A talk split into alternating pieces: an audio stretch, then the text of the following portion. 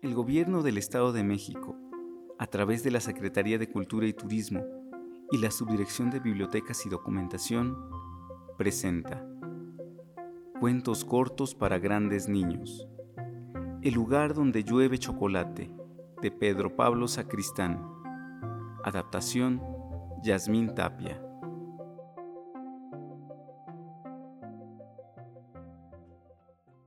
Vera era conocida como la nieta de la loca, y es que la abuela de Vera se había pasado media vida diciendo que veía el futuro, lanzando profecías que nadie entendía.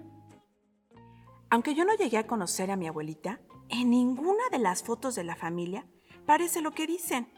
Más bien, parece una viejecita dulce y sonriente. Y para nada se ve que pudiera estar mal de la cabeza. ¡Ay, se pasan! Eso no es verdad.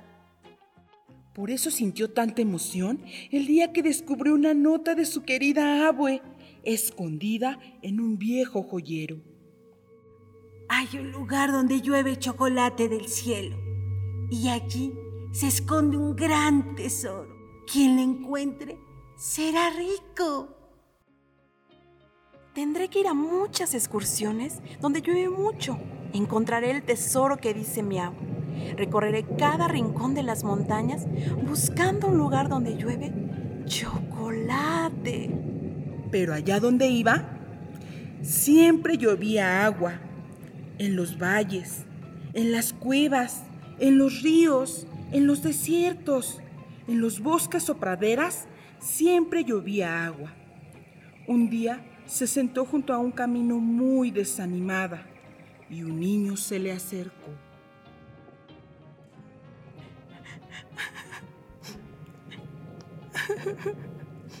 Nunca lo voy a encontrar. Estoy tan triste que tengo ganas de llorar. Pero es que si lloro, pues menos lo voy a encontrar. Ay, no sé qué hacer. Amiga, pero, pero ¿por qué vas a llorar? Pues es que todas las nubes que he encontrado son de agua. ¿Y de qué quieres que sean? ¿Acaso quieres que sean de chocolate? Pues sí. ¿A poco no estaría padrísimo? Uy, a mí también me hubiera gustado. Sería muy padre. Imagínate. Yo nomás tendría que abrir mi boca y apuntar el cielo y me caerían solas las gotas de chocolate. Sería estupendo. Y me encantaría que lloviera chocolate. Igual que en un cuento que leí cuando era pequeño. ¿Un cuento? ¿Y, ¿Y si mi abuelita se refería a un libro? Claro, en un libro sí que puede llover chocolate y pasar cualquier cosa. Ay, muchas gracias, muchas gracias, amiguito. ¿Sabes qué? Me acabas de dar una gran idea. Voy a ir a la biblioteca que está por mi casa. Bueno, ya me voy. Adiós, adiós. Bye. Sí, amiga cuídate, que te vaya muy bien. Lo que no le dije es que ese cuento no lo leí en la biblioteca. Y quién sabe si lo tengan ahí. Mm, bueno, pero fue una gran pista para que encuentre dónde llueve chocolate. Y a lo mejor algo más. Ese día y muchísimos más que le siguieron, Vera estuvo todo el día leyendo en la biblioteca buscando el libro de las nubes de chocolate. Ya encontré sueños arcoíris, mares musicales, bosques de sonrisas, pero ni rastro de la lluvia de chocolate. Ni durante la primera semana, ni en el primer mes, ni tras el primer año, pero seguiré buscándolo. Mi abue no pudo haber mentido. Hasta que llegó el día en que se acabaron los libros y no supo qué hacer. Si no encuentras ese libro que tanto has buscado, ¿por qué no lo escribes tú, Vera? Tú puedes crear tus propias historias. Pues porque así no se vale. Estoy buscando otra cosa. Tú puedes crear tus historias de chocolate, las nubes de chocolate que tanto has buscado. Mm, no estoy muy segura.